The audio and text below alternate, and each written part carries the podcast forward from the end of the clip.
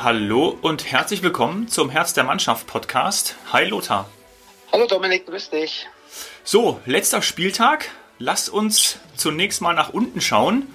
Die Konstellationen sind bekannt, die eintreten müssen, damit einerseits Düsseldorf auf dem Relegationsplatz bleibt und andererseits Bremen noch auf den 16. Tabellenplatz hochgeht. Kann man eigentlich in solchen immens wichtigen Spielen noch klar denken? Der Druck ist ja unfassbar hoch, oder?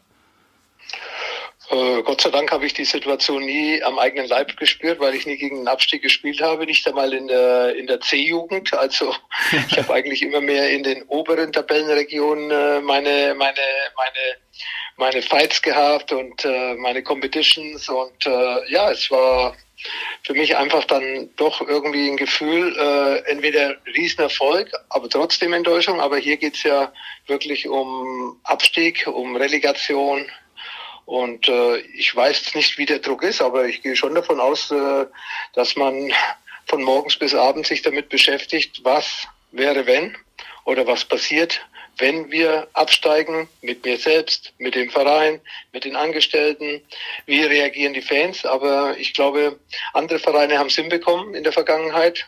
So wird es auch Düsseldorf oder Werder Bremen irgendwie hinbekommen, auch wenn es äh, natürlich bitter ist, weil gerade beide Vereine, sagen wir mal, eine gewisse Tradition mitbringen. Und äh, ja, wir werden einen von den beiden auf jeden Fall von Anfang an vermissen. Paderborn natürlich auch äh, Bereicherung gewesen, aber es ist jetzt nicht so ein Bestandteil der Bundesliga wie Werder Bremen. Deswegen schließt man solche Kapitel eigentlich ein bisschen schneller ab. Aber wenn so ein Verein wie der VfB Stuttgart oder der Hamburger SV oder der FC Nürnberg wie im letzten Jahr äh, auf einmal absteigen, dann äh, ist das schon eine, eine, ein großer Verlust, äh, sagen wir mal traditionell für die Bundesliga und natürlich auch äh, für, äh, für eine große Fangemeinde. Und ja, wir rechnen jetzt nach unten, wir rechnen nach oben, was wäre wenn und was passiert und alles Mögliche, aber trotz alledem, einen wird es erwischen ja. und der andere ist auch noch nicht sicher im nächsten Jahr in der Bundesliga. Mhm. Wir haben natürlich ganz viele Fragen dazu bekommen. Die will ich jetzt alle gar nicht stellen, weil prognostizieren äh, machen wir jetzt nicht. Das werden wir alles am Samstag erleben. Aber hast du irgendeine Tendenz für die Partien Union Düsseldorf, Werder Köln?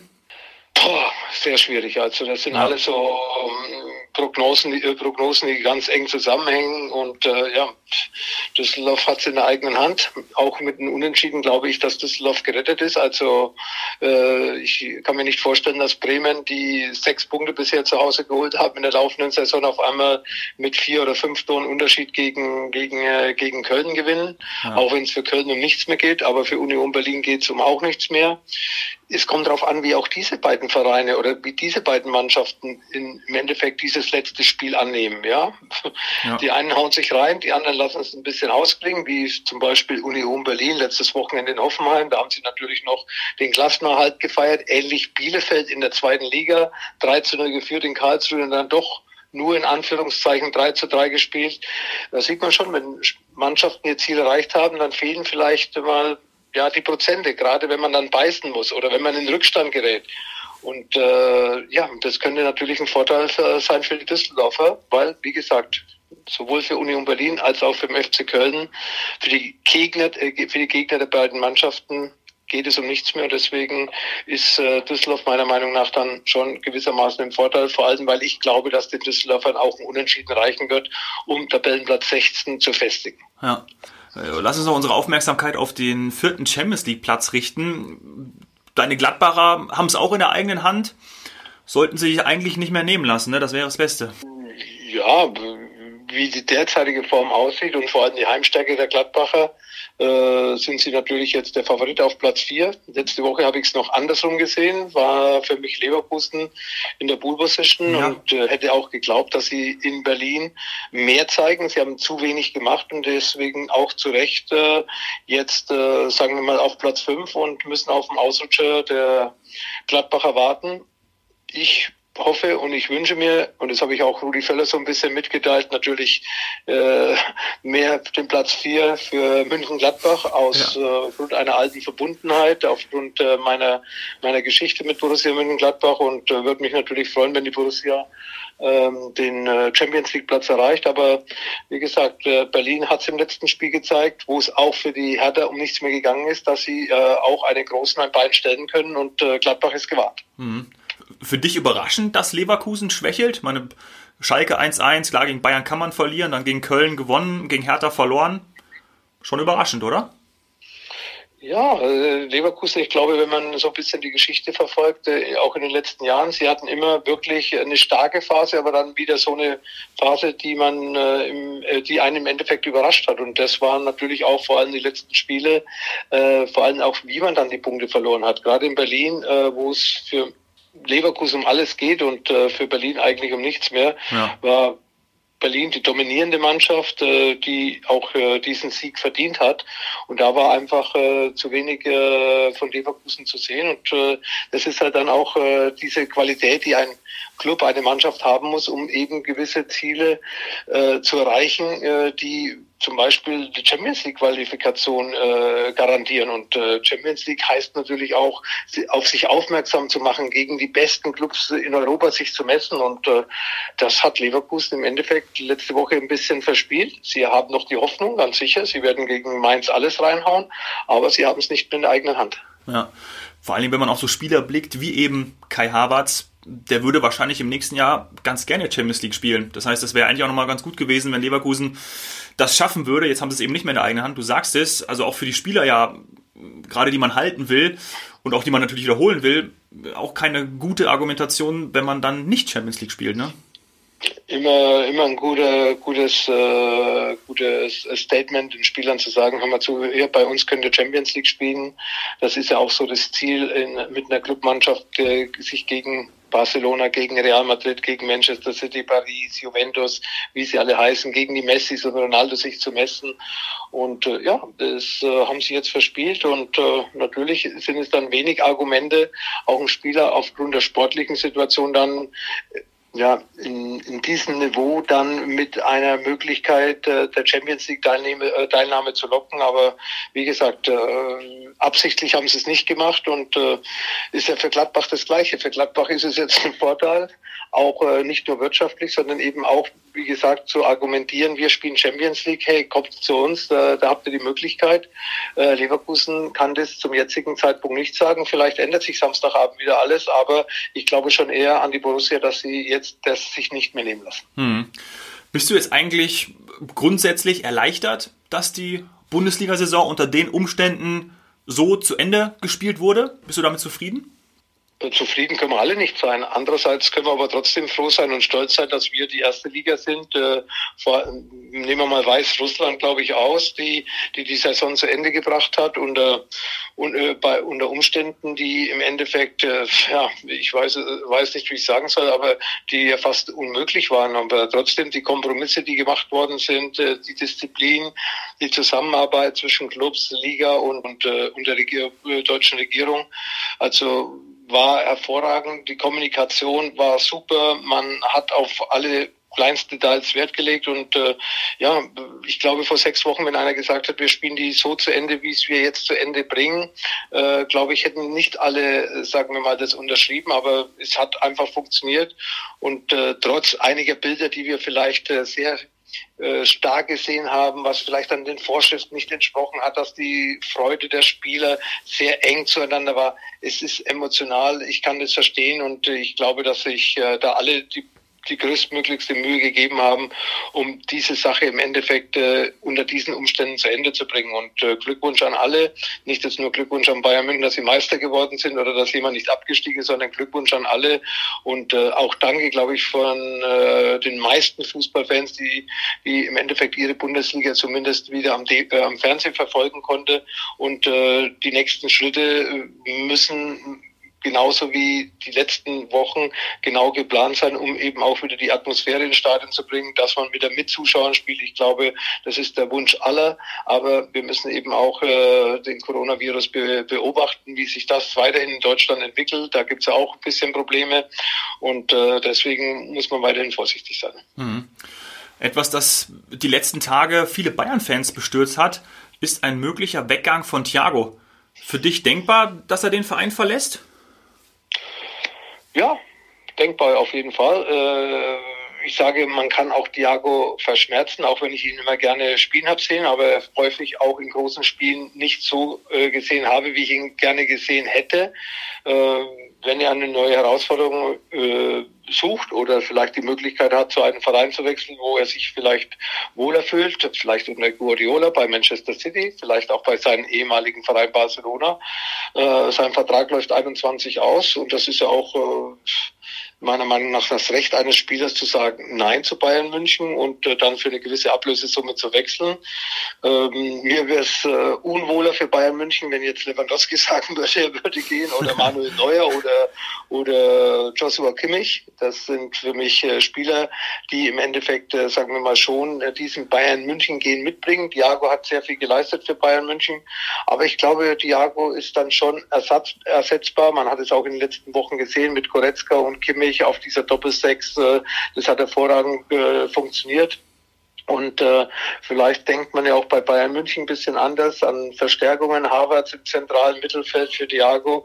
Ich glaube, es sieht nicht schlecht aus. Und äh, wenn man vielleicht äh, mit Harvard dann in Zukunft plant, äh, in den nächsten Jahren, dann äh, äh, würde ich sagen, okay, dann äh, ist es äh, in Ordnung, wenn Bayern München, ja, oder wenn Thiago gehen will, kann Bayern München sowieso nichts machen. Aber auch wenn Thiago geht, dann wird Bayern München ganz sicher jemanden finden, der auf dieser Position, aber auf diesen Positionen, die, die, die Thiago spielen kann, auch einen äh, gleichwertigen oder vielleicht sogar einen besseren Ersatz äh, findet, äh, vor allem für die Zukunft orientiert, weil Thiago ist, glaube ich, jetzt 29 und ja, ich, äh, ja, guter Spieler, habe ihn gern, äh, gern gesehen, aber wenn er geht, äh, würde ich sagen, äh, hat Bayern München Option, das äh, Minimum gleichwertig zu ersetzen, wenn nicht sogar besser. Ja. Na mal sehen, da ist ja vielleicht das letzte Wort auch noch gar nicht gesprochen und du hast es angesprochen, dann kommt ein neuer Mittelfeldakteur und da könnten jetzt die Spekulationen losgehen. Das haben wir in den letzten Folgen ja auch häufig genug gemacht und Kai Havertz ist natürlich da ein beliebtes Objekt. Ja, speziell ist er auch ein technisch feiner Spieler. Er hat mehr Torgefahr wie, wie Thiago. Der, Thiago ist vielleicht so mehr ein bisschen der Techniker. Brasilianisches Blut ja auch bei ihm in seinen Adern. Ja, er ist ein Riesenspieler. Das hat er ja auch immer wieder gezeigt. Und äh, ich, wie gesagt, ich habe ihn gern gesehen, aber er hat mir dann trotzdem in den großen und wichtigen Spielen oft nicht äh, die Leistung gebracht oder die Effizienz gebracht, die ich von ihm erwartet habe. Hm. Was auf jeden Fall fix ist, ist der auslaufende Vertrag von Mario Götze. Wäre es eigentlich in irgendeiner Form vorstellbar, dass er sogar seine Karriere beendet? Ja, das wünsche ich Ihnen nicht und das hoffe ich auch nicht, weil äh, Mario ist ja nach wie vor ein guter Spieler, äh, ist vielleicht nicht mehr so zeitgemäß äh, in einer Mannschaft wie Dortmund, weil er eben einfach nicht die Geschwindigkeit mitbringt, weil seine Position im Zentrum äh, von anderen Spielern besetzt ist. Ich denke da dann vor allem auch an Marco Reus, wenn er zurückkommt und äh, deswegen, wie gesagt, oder auch am System, dass diese Nummer 10 praktisch gar nicht mehr gibt, die er ja in seiner großen Dortmunder Zeit hinter Lewandowski gespielt hat. So ja. erinnern wir uns ja an Mario Götze äh, die Position gibt es aufgrund der Dreierkette, die Dortmund zurzeit spielt, gar nicht. Da gibt es nämlich nur einen rechts, einen links und einen im Zentrum und zwei Sechser dahinter. Dafür, dafür, dafür die Außenspieler Hakimi und Guerrero sehr offensiv, also ganz anderes System. Ähm, Mario ist ein super Techniker, ist ein fleißiger Spieler. Ich habe, wenn er auch gespielt hat, ihn ja auch teilweise live gesehen in den letzten ein, zwei Jahren. Und er hat sich eigentlich nichts zu Schulden kommen lassen. Nur wie gesagt, seine Position und die Fähigkeit, die er mitbringt, sind sind vielleicht in diesem modernen Fußball, speziell in Dortmund, nicht gefragt, weil da geht es um Geschwindigkeit, Geschwindigkeit, Geschwindigkeit. Und Mario ist jetzt ganz sicher nicht äh, ein Sprinter wie Hakimi oder, oder wie Alfonso Davis. Äh, das, diese Geschwindigkeit bringt er nicht mit. Und äh, deswegen müsste dann eher ein Verein, einen Club, eine Mannschaft finden und vor allem einen Trainer, der um ihn herum das aufbaut, was Mario nicht hat. Er hat andere äh, andere Qualitäten. Qualitäten. Mhm. Und wenn er diese Qualitäten dann in eine Mannschaft einbringen kann, wo man nichts anderes erwartet, nämlich Geschwindigkeiten, Dribbling, vorne im 16er dann als äh, falsche Nummer 9 Tore zu machen, das ist ja nicht Mario Götze und da kann er ja seine Fähigkeiten gar nicht ausspielen. Und deswegen ist es ihm zu wünschen, dass er einen Verein findet, der auch ihn voll unterstützt. Das hoffe ich auch sehr, weil man hat auch immer ihn, wie er früher gespielt hat, vor Augen. Also gar nicht so wie während 2014, man hat ja auch nicht so häufig gespielt, aber wie er einfach vorher gespielt hat, gerade in der Dortmunder Zeit, aber auch bei Bayern, da sind ja auch seine Werte auch unfassbar stark. Das, das verkennen ja auch immer viele. Und es ist einfach echt wunderschön, wenn er dann wieder richtig gegen den Ball kicken kann wünschen wir ihm. Ja, aber es ist ihm zu wünschen, es ist jedem Spieler zu wünschen, vor allem wenn man so ja. eine schwere Zeit äh, durchmacht wie Mario, hat vielleicht auch die eine oder andere falsche Entscheidung getroffen. Zu Bayern war es vielleicht, äh, bei Bayern war es vielleicht nicht der, die, die, der richtige Moment und dann der, der, der, das Zurückkommen nach Dortmund, ähm, weiß ich auch nicht, ob das unbedingt klug war, aber dass diese Entscheidungen sind getroffen worden. Äh, jetzt ist er, ich glaube, so 28 plus minus, also kann er noch einige Jahre spielen und wie gesagt, die nächste Entscheidung muss sitzen, der nächste nächste Club muss sitzen und äh, ich wünsche Ihnen da dabei viel Glück. Ja, lass uns zu den Zuhörerfragen kommen. Da waren wieder Geniale dabei. Herzlichen Dank an euch alle. Die erste Frage kommt von Tom. Zu, wieder zu einem Wechsel. Ja? Zu welchem Verein sollte Sven Ulreich wechseln? Schalke wäre doch eine Option, mein Tom. Dazu gar nicht so unrecht, weil ich glaube, Sven äh, kostet jetzt äh, nicht unbedingt ein Vermögen. Bayern München hat ja mit, äh, mit Nübel einen äh, Torhüter geholt, den sie als Nummer zwei aufbauen möchten. Und äh, wenn es klar auch dann intern kommuniziert, äh, kommuniziert wird, dann äh, und Ulreich keine Chance mehr sieht, auf der Ersatzbank zu sitzen, dann äh, würde ich ihn auch raten, wenn er die Möglichkeit hat, irgendwo in der Bundesliga die Nummer eins zu sein, dass er, dass er dann dieses Angebot annimmt und äh, gerade Schalke Okay, Fährmann können ja auch zurückkommen, ist auch ein erfahrener Torhüter, aber ja. er ist schon einmal von Schalke weggeschickt worden und äh, mit Sven Ulreich hätte man dann einen erfahrenen Torhüter, der ganz sicher auch von dem profitiert, was er bei Bayern München gelernt hat, auch wenn er wenig Einsätze gehabt hat. Und äh, ja, und dann äh, könnte man ja auch äh, den den jungen Torhüter da drumherum aufbauen für die nächsten Jahre, ähnlich wie es Bayern München mit Nübel vorhat. Ja, Schalke 04 ist ganz sicher eine Option für Sven Ulreich. Ja. Die zweite Frage kommt von Moritz. Welche Rolle traust du Bielefeld in der nächsten Saison zu? Freust du dich auf die Arminia? Ich freue mich auf jeden Neuling und äh, Arminia hat es ja äh, nicht mit Glück geschafft, da aufzusteigen, sondern ist ja da souverän eigentlich durchmarschiert äh, bei einer großen Konkurrenz. Die zweite Liga war ja vor allem von der Tradition her richtig äh, äh, gut dabei mit Hamburg, mit Stuttgart, mit Nürnberg, mit Hannover, alles Mannschaften, die noch vor einem Jahr, eineinhalb Jahren in der Bundesliga gespielt haben. Und äh, ja, es ist äh, be bewundernswert, wie sie das geschafft haben. Äh, natürlich äh, werden sie von Anfang an gegen den Abstieg spielen, weil sie haben auch nicht die wirtschaftlichen äh, äh Stärken, die andere Vereine haben. Aber ich glaube nicht, dass es immer auf die wirtschaftlichen, auf die wirtschaftliche Substanz ankommt, sondern dass es einfach äh, mehr um die Begeisterung Begeisterung geht, um die Leidenschaft, um den Zusammenhalt, um, um, äh, um, um die Qualität dann auf dem Platz auch umzusetzen. Und das zeigen ja auch andere Mannschaften seit vielen Jahren, die wirtschaftlich jetzt zum Beispiel schlechter wie Bremen dastehen oder Schalke oder auch äh, schlechter wie die Mannschaften, die in den letzten zwei Jahren abgestiegen sind. Ich habe es gerade schon gesagt, bei Hamburg und Stuttgart angefangen. Wenn, dann, wenn ich da an das äh, Budget von Mainz denke, an das Budget von Augsburg, an das Budget von Freiburg, die schaffen es ja über viele, viele Jahre in der Bundesliga zu bleiben, weil sie irgendwas gut machen oder besser machen wie andere. Und äh, das müsste natürlich Bielefeld auch. Zu gönnen wäre es ihnen. Tolle Atmosphäre auf der Alm. Ich habe einige Spiele schon dort gespielt und äh, ja, man wird sehen, was äh, das nächste Jahr bringt, aber sie werden ganz sicher von Anfang an, äh, wie andere Aufsteiger auch, äh, sofort äh, gegen den Abstieg spielen. Jeder Punkt ist wichtig, um nicht abzusteigen. Und wenn sie dann das mit dieser Begeisterung, wie sie jetzt aufgestiegen äh, sind, das ganze Jahr durchhalten und sich auch mit Rückschlägen zurechtfinden, dann traue ich es äh, der Arminia schon zu, dass sie auch äh, in der Bundesliga zwei Mannschaften hinter sich lässt, zumindest zwei Mannschaften hinter sich lässt, um nicht direkt abzusteigen. Ja. Marco hat folgende Frage geschickt. Wenn Dortmund sich dazu entscheidet, mit Favre aufzuhören, welcher Trainer wäre dein Favorit? Immer noch Nico Kovac.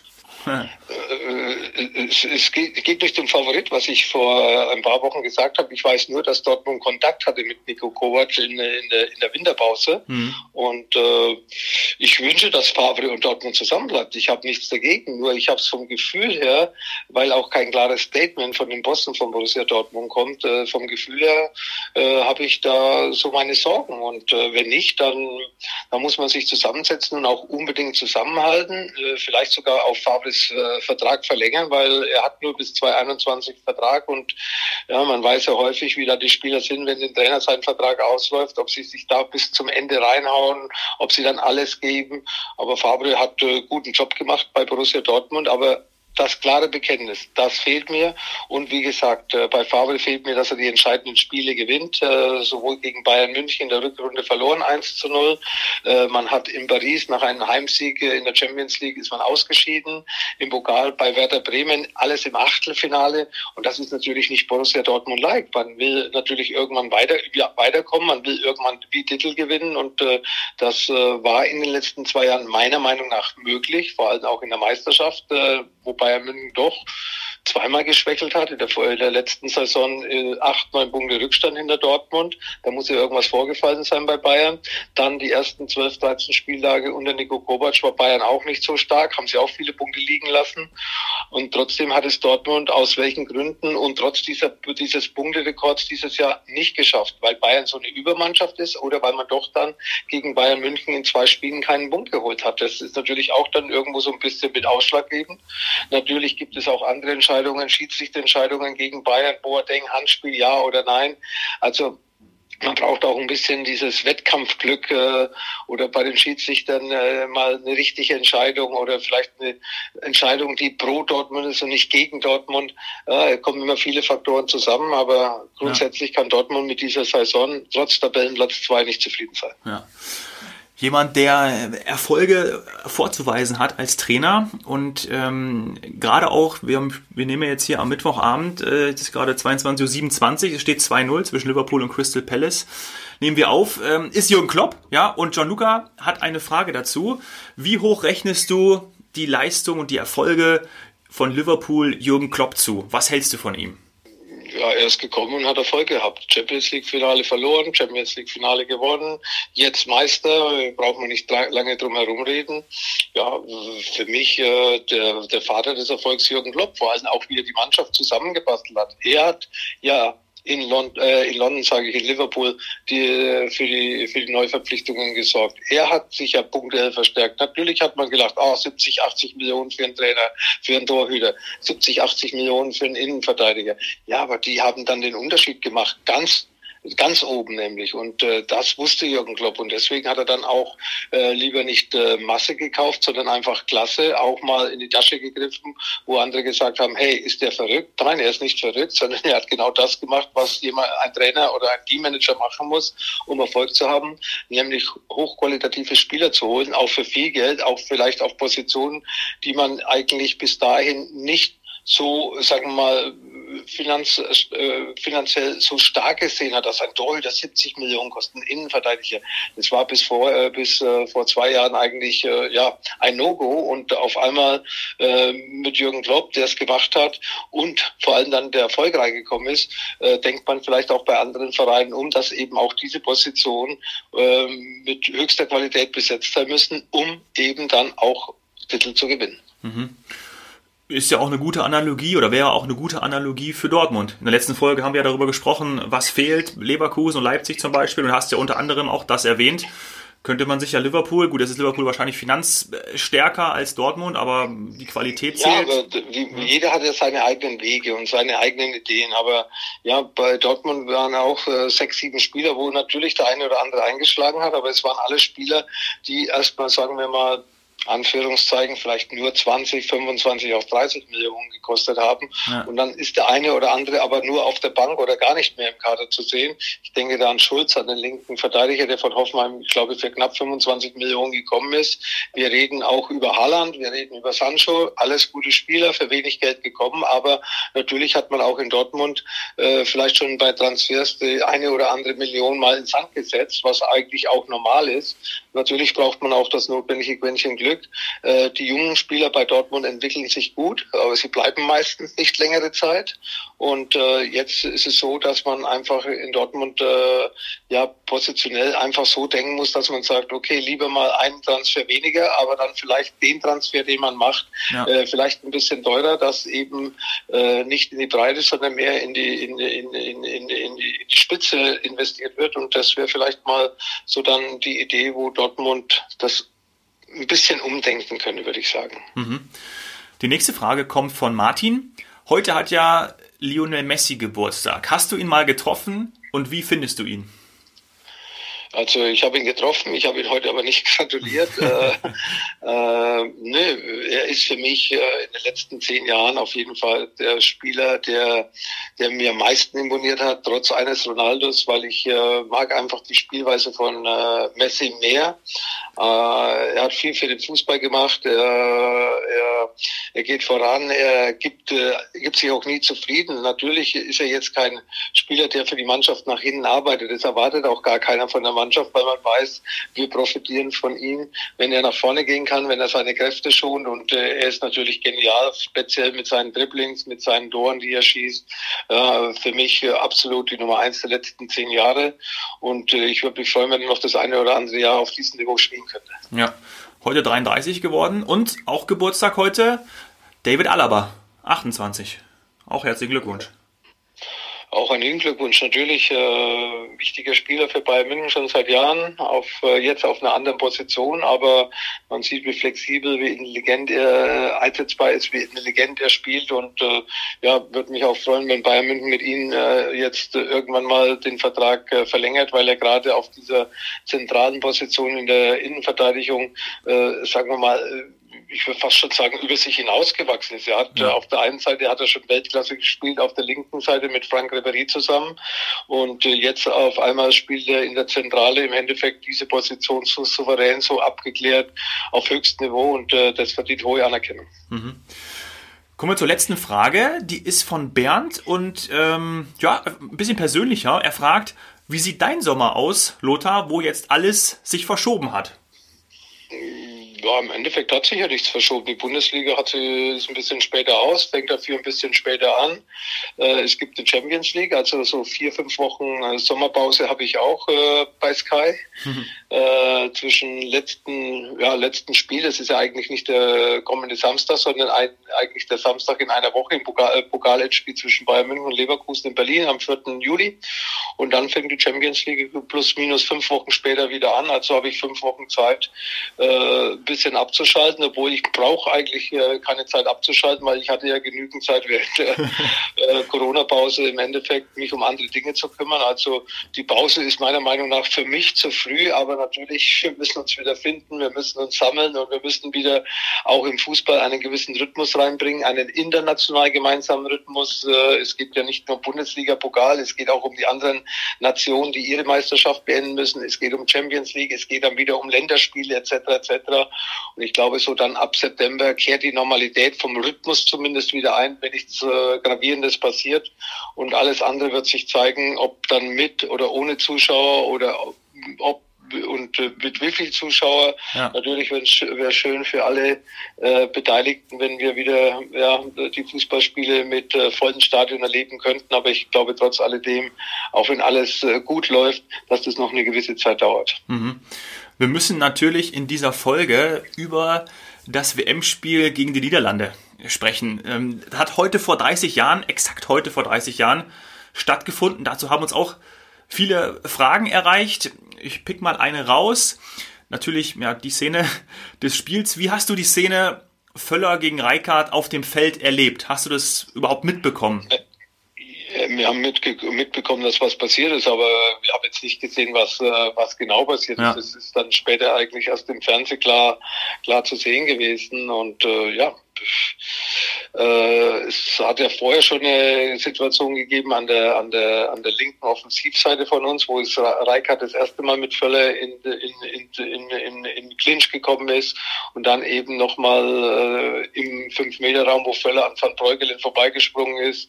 Ja, und äh, es war einfach, äh, es war einfach, würde ich sagen, total übertrieben, total unsportlich, was äh, Frank Reikert, aber auch Van Breukelen gemacht hat in diesem Spiel, diese Provokation, die äh, braucht man nicht, aber es war einfach eine große Rivalität, es war ein großer Druck da und äh, Frank Reichardt, den ich als Sportsmann immer geschätzt habe, ich habe häufig gegen ihn gespielt, dass gerade er sich zu sowas hinreißen lässt, äh, ja, wäre mir nie im Traum eingefallen, aber es ist passiert. Kurzschlussreaktion. Ich glaube, er hat sich ausgesprochen mit Rudi, er hat sich entschuldigt und damit sollte auch dieses Thema erledigt sein. War das eigentlich eins der brutalsten Spiele, was du erlebt hast? Nö, es war ja kein brutales Spiel. Es war eben diese hässliche Szene von äh, Reikert. Ja. Grundsätzlich natürlich immer wieder heiße Spiele zwischen Holland und, äh, und Deutschland. Große Rivalität große Spieler, äh, große Mannschaften, knappe Ergebnisse, wie auch dieses Spiel im Achtelfinale in Mailand, äh, wo wir damals dieses Achtelfinale gespielt haben. Und äh, ja, es war so, aber es war jetzt nicht äh, ein brutal, brutales Spiel, wo es auf die Knochen gegangen ist. Aber natürlich hat man gemerkt, jede Mannschaft will gewinnen. Es ist äh, eine große Rivalität da. Mannschaften, Spieler sind heiß, um weiterzukommen. Und äh, ja, tolle Stimmung im Stadion. Und ich glaube, keiner kann sagen, dass wir unverdient weitergekommen sind. Also ich glaube, es war ein gerechtes Ergebnis, weil wir bis auf in den ersten 15 Minuten das ganze Spiel eigentlich, äh, würde ich fast schon sagen, dominiert haben und das gegen eine holländische Mannschaft, die ja mit Superstars äh, besetzt war, Gule, Dreikert, Van Basten, Koman, Van Breukelen, äh, also da war schon hohe Qualität bei den Holländern auf dem Platz gestanden. Ja. Und aber diese, diese Hass oder diese Atmosphäre, diese, diese Rivalität, das hat sich ja vorher auch schon aufgebaut, oder? Also es war irgendwie schon vorher ganz klar zu spüren, das war nicht nur vor dem Spiel zu spüren, es war eigentlich in den ganzen Spielen zu, zu, zu merken, in den 80er Jahren, auch nicht nur EM oder WM, 88 EM, 90 WM, sondern auch Qualifikationsspiele zur WM hin, äh, Freundschaftsspiele vorher. Es war immer eine, eine große Rivalität, die vor allem von den holländischen Medien, sagen wir mal, äh, ja, geschürt worden ist. Ja, äh, und äh, da ging es nicht nur um Sport, es waren auch sportpolitische Diskussionen und, äh, und und äh, Artikel in, in, in, den, in den Medien gestanden, äh, die dann eben sich aufs Spiel übertragen haben und nicht nur auf dem Platz, sondern eben auch auf, auf den Tribünen. Und äh, ich bin froh, dass sich das mittlerweile äh, gelegt hat, weil ich glaube, dass wir gerade auch äh, im letzten und vorletzten Jahr die Spiele gegen Holland vielleicht noch so ein bisschen in Erinnerung haben, ja. die qualitativ hochwertig waren, äh, wo die Spieler respektvoll miteinander umgegangen sind. Und das hätte ich mir eigentlich äh, gerade von den Spielern gewünscht, die auch 19 1900 in den 80er Jahren so sich gegenübergestanden haben. Aber es war eben auch von außen her sehr viel, äh, sehr viel äh, Druck dabei und wie gesagt äh, auch Provokation. Ja. Na gut. Am Wochenende erleben wir auch Druck und Rivalität, aber vor allem auch Fairness ja, auf dem Spielfeld. Mir bleibt zu sagen, Lothar, vielen Dank für deine Ausführungen und ich wünsche dir und unseren Zuhörern einen wunderschönen letzten Bundesligaspieltag. Ja, nicht nur Bundesliga, auch zweite Bundesliga gibt es auch noch ein bisschen ja, äh, Entscheidungen, ähnlich auch. wie in der ersten Bundesliga. Also wir haben äh, wieder eine spannende Saison erlebt, wir haben viele Überraschungen gehabt, Mannschaften, die im Endeffekt äh, weniger erreicht haben, wie man sich vorgestellt hat, aber auch Mannschaften, die uns wieder überrascht haben. Ich denke da vor allem an Freiburg und an Union Berlin, die man ganz sicher ein bisschen weiter hinten eingestuft hat oder zumindest nicht so, dass sie so früh nicht, nichts mit dem Abstieg mehr zu tun haben. Spannende Spiele äh, über die gesamte Saison. Verdienter Meister Bayern München. Äh, Paderborn trotz des Abstiegs haben tolle Spiele geliefert, Offensivspiele. Natürlich kann Hertha für BSC Berlin, vielleicht auch Frankfurt nicht zufrieden sein mit dem, dass sie nicht international was erreicht haben. Die Schalker vielleicht auch nicht. Aber dafür eben auch äh, Hoffenheim und Wolfsburg, die sagen wir mal, über die ganze Saison vielleicht ein bisschen ausgeglichener gespielt haben. Ja, Aufsteiger wie Köln mit ihren tollen Fans normalerweise, Union Berlin ähnlich, äh, die Liga erhalten haben. Das, glaube ich, ist immer das oberste äh, Ziel äh, eines Aufsteigers und deswegen, wie gesagt, Höhen und Tiefen, tolle Spiele, viele Tore und tolle Zuschaueratmosphäre bis zu den Coronavirus, wieder ausverkauftes Stadion und, und, und, und viele tolle Spiele. Es hat Spaß gemacht, der Bundesliga zuzugucken und äh, wie gesagt, das Einzige, was in den letzten zwei Monaten, knappen zwei Monaten gefehlt hat, waren die Zuschauer. Aber ich hoffe, dass die auch bald wieder kommen und äh, so, dass wir den Fußball wieder haben, den wir lieben, den wir kennen, mit tollen Spielen, aber auch mit einer tollen Atmosphäre im Stadion. Danke, liebe Grüße und ciao. Alles Gute, tschüss, danke.